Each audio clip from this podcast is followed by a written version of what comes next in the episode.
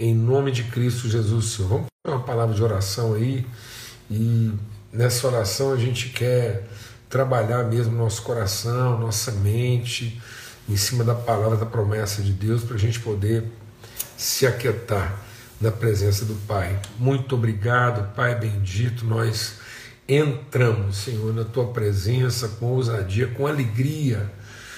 Que alegria, Senhor, encontrar a família, encontrar os irmãos na tua presença, a certeza do teu espírito, da tua companhia, da tua direção, esse renovo de fé, de ânimo, de disposição, de ousadia, de coragem. Que isso seja, Deus, esse tempo mesmo na nossa vida para todos tempo de ser renovado, encorajado, consolado, animado. E, e, Deus, em nome de Cristo Jesus, que todo julgo de solidão, isolamento, apatia seja quebrado, destruído. Nós declaramos agora a quebra de todo grilhão de solidão, de apatia, de desânimo, de isolamento. Em nome de Cristo Jesus, o Senhor, que na força dessa comida e dessa bebida nós possamos caminhar ó Deus, avançar até o monte do Senhor, sustentando, suportando, ajudando, cooperando uns com os outros, ó Pai. Em nome de Cristo Jesus, o Senhor. Amém. Amém. Graças a Deus. Então, boas noites, Hudson. Irmão querido, bênção demais. Então a gente vai agora dar uma breve desativada aí nos comentários, né? E, e é o seguinte: hoje a gente vai conversar um pouco, vai estender um pouco mais a conversa lá sobre a questão do perdão, né? A gente falou bastante sobre isso ontem, que é a questão lá do amor, que tudo suporta, né? E que esse amor não se ressente, ele não arde em ciúmes, ele não busca seu próprio interesse, então, quando a palavra de Deus está falando do amor de Deus, amado, está falando de uma condição absoluta. É um absoluto. E não adianta, às vezes a gente quer confundir isso com os nossos sentimentos, nossas emoções, nossas necessidades, nossos desejos. Então, é muito fácil. Por isso que a palavra de Deus diz que ela é poderosa é como uma espada de dois gumes, né, para poder separar o que é da alma do que é do espírito. Então essa palavra vai separar mesmo. Né? E não é que é assim, não é uma separação no sentido de nos tornar insensíveis, né? não é uma insensibilidade, não é uma indiferença. Então a palavra de Deus ela não vem para cauterizar nossa vida. Então andar com Cristo não é uma cauterização dos sentimentos, das emoções, nem dos desejos, nem dos interesses. Nós não vamos ficar uma pessoa apática, amorfa, insensível, não. Jesus é homem de dores, de alegria. Ele sorria com os discípulos. Jesus, quando viu, ouviu lá e viu a tristeza de Marta e Maria, você pensa, Jesus sabia que ia ressuscitar Lázaro, ele de forma premeditada, né? ele esperou até que a situação de Lázaro piorasse, Chegou no momento pior, Lázaro estava sepultado, as irmãs estavam achando que ele podia já estar fedendo, putrefando. E Jesus chora, chora a dor delas, ele é empático. Jesus não é, é, é ele não é indiferente. É, ele tem a simpatia, essa identificação. E ele sofre, chora, olha para Jerusalém, chora, chora com os discípulos, né? Tem fome, tem sede. E no momento crucial, quando ele está orando lá com o Pai, ele diz: A minha alma está profundamente angustiada dentro de mim. Então Jesus confessa uma angústia. O escritor da carta aos Hebreus, falando de Jesus, diz: E ele aprendeu a obediência naquilo que ele sofreu. Né? Então, as profecias de Jesus, Isaías, e os, as profecias é, é, dos Salmos que falam a respeito do Messias, fala que ele é homem de dores, ele foi trespassado pelo nosso pecado, né? ele levou sobre si as nossas dores. Né? Ele fala que nós, quando estamos para dar à luz os processos de Deus, nós somos como uma mulher grávida que ao dar à luz ela sente dores, né? como quem está para dar à luz de parto. Então, é, não é uma insensibilidade, não é uma indiferença, não é um pragmatismo, né? não é uma frieza, mas também não é um descontrole, né? não é uma coisa inconsciente, não é uma coisa passional. Porque às vezes a gente está querendo justificar nossa passionalidade, nossa, nossa cobiça. Então muitas vezes, amado, a gente está recriando um evangelho, o nosso evangelho. Então, e aí o evangelho veio para quê? Para nos ajustar, para esquadrinhar nosso coração, para estabelecer na nossa vida o absoluto de Deus, de modo que a nossa fé seja inabalável. Então os sentimentos podem oscilar, né? os desejos podem oscilar, os interesses podem ser é, é, afetados, mas a nossa fé, nossa convicção, ela está no lugar de absoluto, ela não muda, ela não procura o seu próprio interesse, então não tem negociação aí não, tem, não tem meio termo, né? E aí eu preciso saber exatamente o, que está vindo da minha carne, o que, que está vindo da minha alma influenciado pela minha carne, o que, que está vindo do meu espírito, do Espírito de Deus que agora habita em mim, e o que, que está vindo da minha alma orientada por esse mesmo Espírito. Por isso que Paulo escrevendo aqui, ó, é, em 2 Coríntios capítulo 7, diz, porque quando chegamos à Macedônia, não tivemos nenhum alívio. Ele fala, não, não tivemos algum alívio. Não, ele diz, desde que nós chegamos à Macedônia, não tivemos nenhum. Então era pressão, pressão, pressão, 24 horas por dia na vida de Paulo. E ele diz assim: é, pelo contrário, em tudo fomos atribulados, lutas por fora, angústias por dentro. Então, é, a situação lá é gravíssima, né? E ele diz: Deus que consola os abatidos, nos consolou com a chegada de Tito. E aí ele fala de saudade, fala de choro, fala de zelo, né? cuidado. Então, esse misto né, de acontecimento, mas ele vai falando daquele que é o absoluto. Então, não é que a gente está tentando ser pragmático, mas nós temos que ser intencional e objetivo, e nós não podemos ter nossa mente dividida. Então, uma coisa é eu viver uma variedade de sentimentos. Outra coisa é eu deixar que esses sentimentos confundam aquilo que são minhas referências, meus valores e meus absolutos em Deus. Então, nós temos que estar firmado na rocha, porque Deus fala que Ele vai abalar céus e terra, para que as coisas abaláveis sejam abaladas. Mas nós somos gerados de uma semente incorruptível.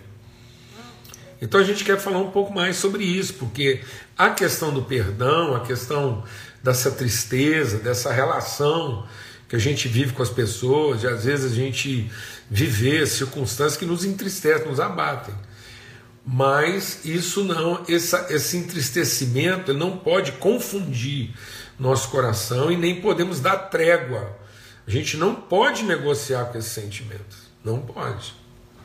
Então eles têm que ficar no campo mesmo das emoções, dos sentimentos, das impressões, das dores mas eles não podem corromper, oxidar né, e, e macular, manchar, enferrujar, contaminar nossas convicções. E aí as convicções são de fé. Nesse mundo tereis o que? Aflições, mas deixa minha paz. Então, essa fé que produz em nós uma paz, uma paz de Cristo. E aí o texto que a gente tem lido aqui eu quero repetir hoje para a gente entender bem o que nós estamos compartilhando aqui sobre emoções, sobre perdão, sobre sentimentos. E ele diz assim, ó, é, no que depender de vocês, não é no que depender dos outros. Interessa o que, que as pessoas estão fazendo, não interessa. Então, ele está dizendo assim: no que depender de vocês, tenham paz, não é com alguns, não, é com todos. Quem é a favor, quem é contra, quem é inimigo, quem é amigo, quem está ajudando, quem está atrapalhando, tudo. No que depender de nós, não pode depender dos outros. Então, nós não podemos deixar que os sentimentos provocados na nossa vida, e nós não podemos confundir emoções, sentimentos, percepções e angústias com as nossas convicções. Então isso não pode mexer, adulterar, macular, fazer a gente oscilar entre as emoções e esses sentimentos de modo a isso comprometer a nossa paz ou a nossa fé. A fé é a firme, inabalável convicção das coisas que se esperam, é a certeza, é a convicção determinada, estabelecida de fatos que, que não, ainda não se veem, mas que se esperam. Então isso é fé. A fé é inabalável, essa paz de coração, por isso que Paulo diz: aquilo que é bom, que é perfeito, que é justo, a gente compartilhou isso.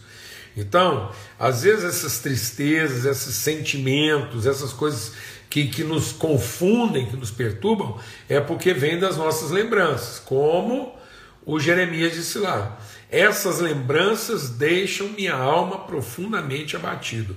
E o que, que eu vou fazer? De forma intencional, objetiva, prática, determinada, mesmo que eu não esteja sentindo alguma coisa, eu vou exercitar minha memória, trazendo à memória aquilo que me dá esperança, de modo que o que é perfeito, o que é justo, o que é verdadeiro, o que tem boa fama, o que tem virtude, é isso que vai ocupar meu pensamento, independentemente do que eu possa estar sentindo, eu não vou ficar remoendo aqueles sentimentos, não vou querer negociar com esses sentimentos, não.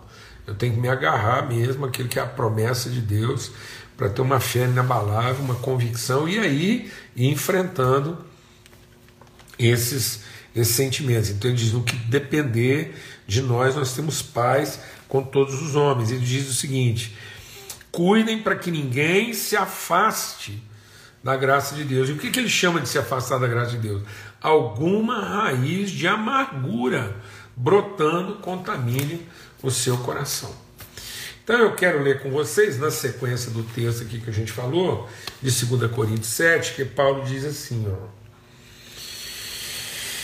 é, Vocês foram entristecidos segundo Deus versículo lá, final do versículo 9. Para que da nossa parte não sofresse nenhum dano. Porque a tristeza, segundo Deus, produz arrependimento para a salvação, que a ninguém traz pesar, mas a tristeza do mundo produz morte. Vejam quanto cuidado produziu em vocês o fato de terem sido entristecidos segundo Deus. Então, amados, vamos entender uma coisa aqui. Cristo é homem de dores, ele aprendeu obediência naquilo que ele sofreu, ele levou sobre si as nossas dores. Nós não somos insensíveis, a gente sofre, nesse mundo tereis aflições, mas nós, nós precisamos entender o que, é tristeza de Deus e o que, que é tristeza do mundo. E às vezes nós estamos querendo ser compreensivo com uma tristeza que não é de Deus, é do mundo. E com a tristeza do mundo nós não temos como negociar, não, irmãos. Porque essa tristeza do mundo ela leva à morte. Está dizendo aqui: a tristeza de Deus produz arrependimento e produz salvação, mas a tristeza do mundo produz morte. Então, é, não é, ah, tô triste. Qual tristeza? Tá doendo. Qual dor? Eu estou sofrendo a dor própria de uma tristeza, segundo Deus, ou eu estou sofrendo uma dor própria de uma tristeza segundo o mundo.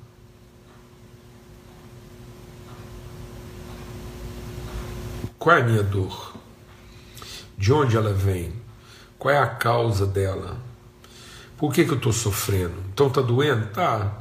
Estou sofrendo, estou chorando. Bem-aventurados os que choram, porque serão consolados. Mas não é qualquer choro, não é qualquer dor, não é qualquer sofrimento. Porque às vezes eu posso estar sofrendo uma dor que não é a dor de Deus, para nos aperfeiçoar, para nos transformar, para produzir em nós arrependimento e salvação.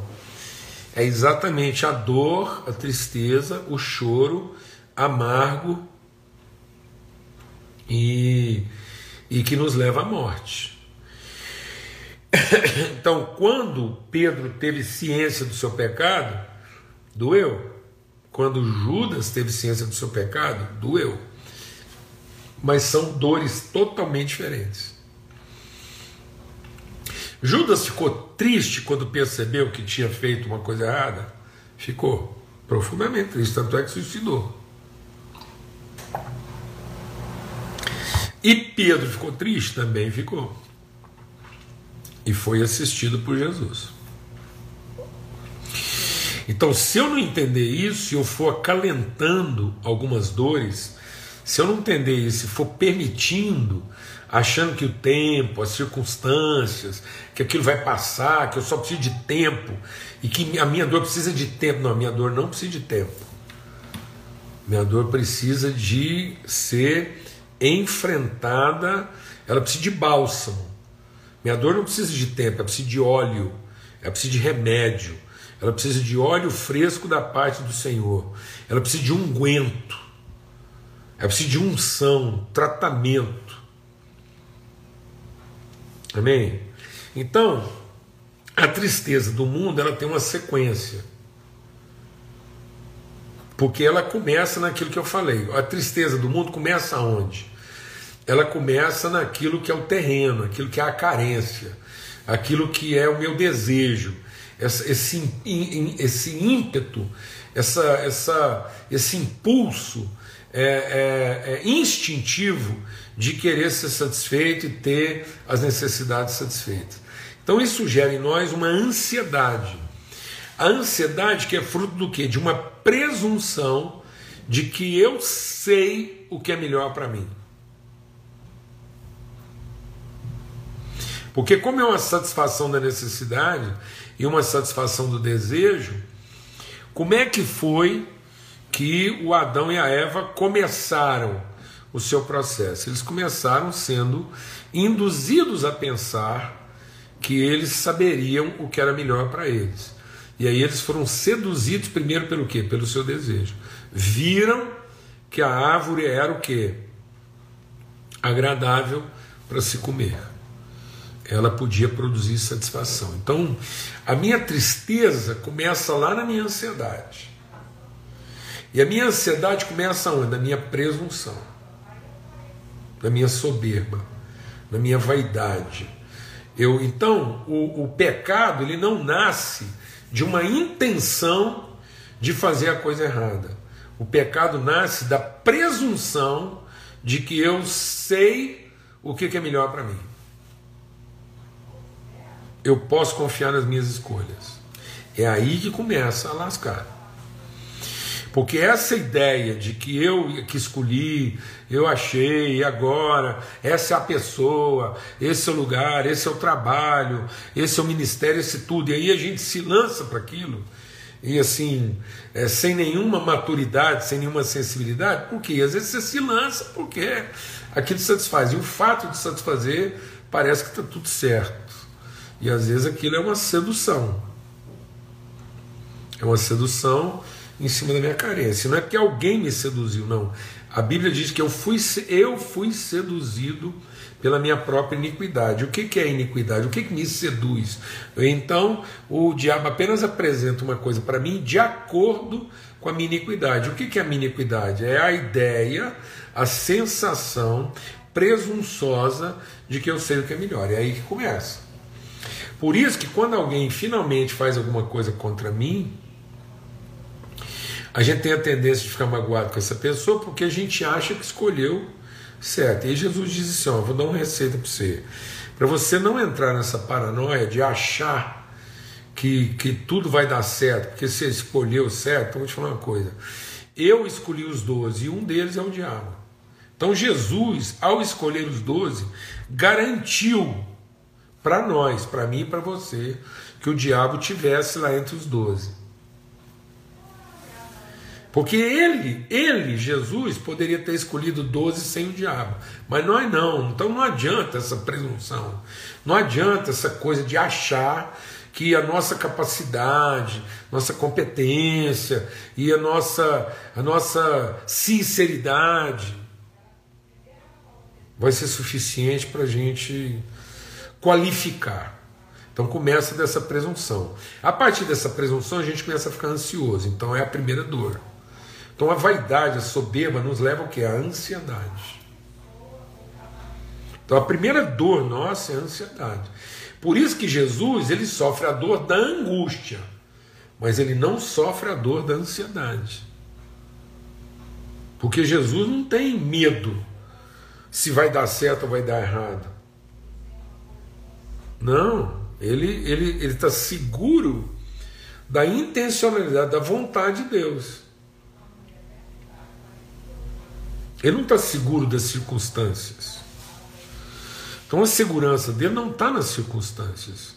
A segurança dele está na fidelidade de Deus. Então isso é transformação do entendimento. Por isso que ele diz o que? Não andeis ansiosos. E esse não andar ansioso, ele manda gente, como é que eu vou tratar minha ansiedade? Vai meditar, vai observar os passarinhos, vai observar as plantas, vai ver como é que as plantas crescem, os passarinhos são alimentados. Então, tá vendo? Isso é uma, é uma meditação. É uma reflexão constante, medita de dia e de noite. Porque sem essa meditação, sem esse aprendizado, sem essa reflexão, a primeira dor que eu vou sentir é a minha ansiedade. Eu vou ser traído pela minha ansiedade. E ao tomar decisões ansiosas para aliviar a dor, então a minha ansiedade vai me levar a tomar decisões de alívio, de arrefecimento dessa dor. Jesus não tenta arrefecer a dor da angústia. Ele declara, ele confessa: eu estou angustiado, então eu vou enfrentar a angústia, não vou arrefecer. E nós temos uma tendência de fazer o quê? De arrefecer a ansiedade. Em vez de enfrentar, transformando essa ansiedade em angústia pelo enfrentamento, a gente deixa a angústia se transformar em ansiedade, e aí a gente vai para quê? Vai para distração, vai para o entorpecente, vai para o analgésico, então essa analgesia, o divertimento divertido, a gente diverte, a gente distrai, então a gente se corrompe para ver se aquela ansiedade é arrefecida. Então a ansiedade não tem que ser arrefecida, ela tem que ser enfrentada. E ao ser enfrentada, a ansiedade ela nos traz para o lugar certo, sem presunção, e aí a ansiedade volta a ser só angústia, porque enquanto a ansiedade é a dor da incerteza, a angústia é a dor da certeza. Então, a hora que você tiver, a hora que tiver que doer, então que doa pela certeza e não pela incerteza. Porque a ansiedade, como é fruto de uma presunção, ela vai levar o quê? A frustração. Então aí vem a segunda dor. Aí eu não quis sofrer a dor da angústia, que é a dor da certeza, as dores próprias do processo, de quem está aqui para enfrentar a vida, e a vida é doída, é luta, é enfrentamento, é trabalho com luta, é trabalho com serviço, é esforço com ventos contrários, é enfrentamento.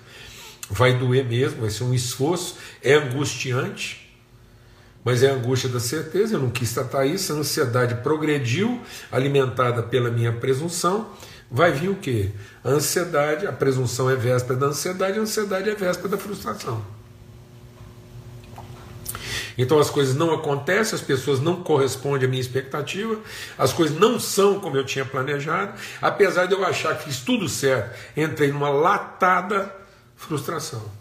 A dor piorou. E aí não adianta pedir que as pessoas compreendam a minha frustração. Ah, estou frustrado. Afinal de contas, vocês têm que entender. Eu investi muito. Não, não, não peça para alguém te entender. Peça para alguém te ajudar a trazer a memória aquilo que vai corrigir lá atrás a sua presunção que te tornou uma pessoa ansiosa e frustrada. Ninguém tem que compreender nossa frustração, não. Tem que nos ajudar, ajudar a enfrentar isso. É arrependimento. Ele fala: a tristeza de Deus produz o quê? Arrependimento. Arrependimento de quê? De ter feito a coisa errada? Não, arrependimento de achar que era capaz de garantir a coisa certa. Arrependimento não é arrependimento de ter feito a coisa errada. Arrependimento é, é, é, é se arrepender de achar que do meu jeito teria dado certo. Então, arrependimento não é a tristeza do erro. Arrependimento é a tristeza da soberba. Tristeza do erro é desapontamento, só reforça a frustração. Eu não tenho que estar arrependido do erro. Porque isso é desapontamento. Eu tenho que estar arrependido é da presunção. Eu não tenho que tratar meu erro, eu tenho que tratar minha iniquidade, porque senão eu vou continuar cometendo os mesmos erros. Amém? E aí a última dor, a amargura. Por isso que ele diz: ó, cuidado para não brotar nenhuma raiz de amargura. Então a iniquidade, que é a presunção, produz uma ansiedade, essa ansiedade não leva ao êxito, leva à frustração. Eu vou me sentir traído, desapontado, mal remunerado, lascado, mal reconhecido, as coisas não estão sendo tudo aquilo que eu imaginava, e aí eu vou ter que descontar isso a alguém, eu vou ter que culpar alguém pela minha dor. Então é o que o Judas fez, ele fez esse caminho ao contrário, errei. Então o Judas estava o quê? Arrependido? porque disse pequei. Não, ele está frustrado porque percebeu que errou. E aí ele não consegue viver com a dor do seu erro. Porque isso é uma frustração, não é um arrependimento. Aí ele tenta recriminar e volta lá para os doutores da lei e fala assim: vocês é que me fizeram errar, porque me ofereceram um dinheiro, uma oferta, me corromperam e eu acabei entrando na de vocês. Sabe o que, que os caras fizeram? Falou: se vira, nós te pagamos, isso é problema seu.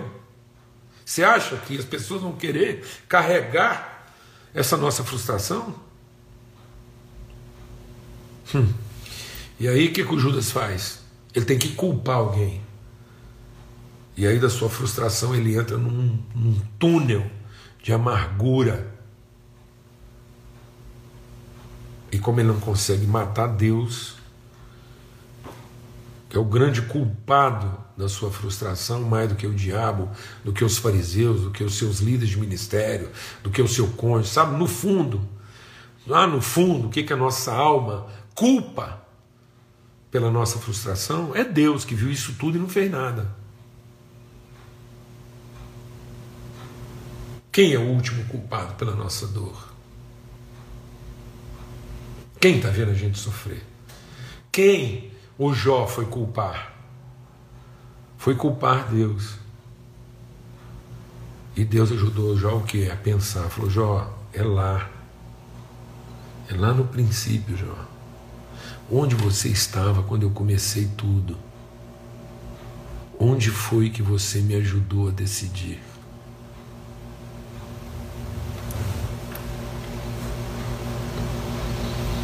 Hum. E aí o Jó disse: Agora eu sei que os teus planos não podem ser o quê? Frustrados. Então, da onde vinha a amargura de Jó? Da sua frustração. Da onde vinha a sua frustração? Da sua ansiedade. Uma ansiedade traduzida em quê? Em ritos religiosos. A casa de Jó inteirinha bagunçada, os filhos tudo na idolatria, e ele não parava de fazer culto e levar os meninos para a igreja. E tinha tudo mas era ansioso. Como é que eu sei que Jó era ansioso? Porque como ele começou a perder tudo, ele tentou achar o que? Um culpado, uma razão, uma lógica. Quem está errado para tudo estar tá dando errado? Então onde está a nossa dor? Na amargura? Na frustração? Na ansiedade, que é fruto de presunção? Ou a nossa dor está no arrependimento que leva à salvação, na angústia, a angústia de saber que nós estamos enfrentando uma vida que está pelo avesso. E que aqui nesse mundo, para dar luz, a gente sente dores. É isso que diz o amor, tudo suporta. O amor não, não tolera tudo. Não, ele dá sustentação para todas as coisas. Suportar não é tolerar, não é, não é ser complacente, não é passar a mão na cabeça e dizer, não, fica tranquilo que com o tempo isso passa. Não, o amor é dar condições de sustentabilidade para que a pessoa possa sair desse lugar de tristeza de morte para entrar num lugar de tristeza de vida. Amém? Forte abraço, irmãos, alegria. Em nome de Cristo Jesus que haja renovo de esperança na vida de todos. Amanhã a gente continua conversando aqui, meditando essa palavra. Vamos tratar de mais uma questão aqui amanhã. Em nome de Cristo Jesus, forte abraço, a paz de Cristo Jesus seja sobre todos, em todos, através de todos, e que toda raiz de amargura seja tirada do seu coração, que toda dor de frustração e ansiedade seja removido por um um verdadeiro e bendito arrependimento que leva à vida, para que as dores sejam as dores de Deus, que geram vida, e não as dores do mundo, que produzem morte. Amém? Fica na paz, até amanhã, se Deus quiser.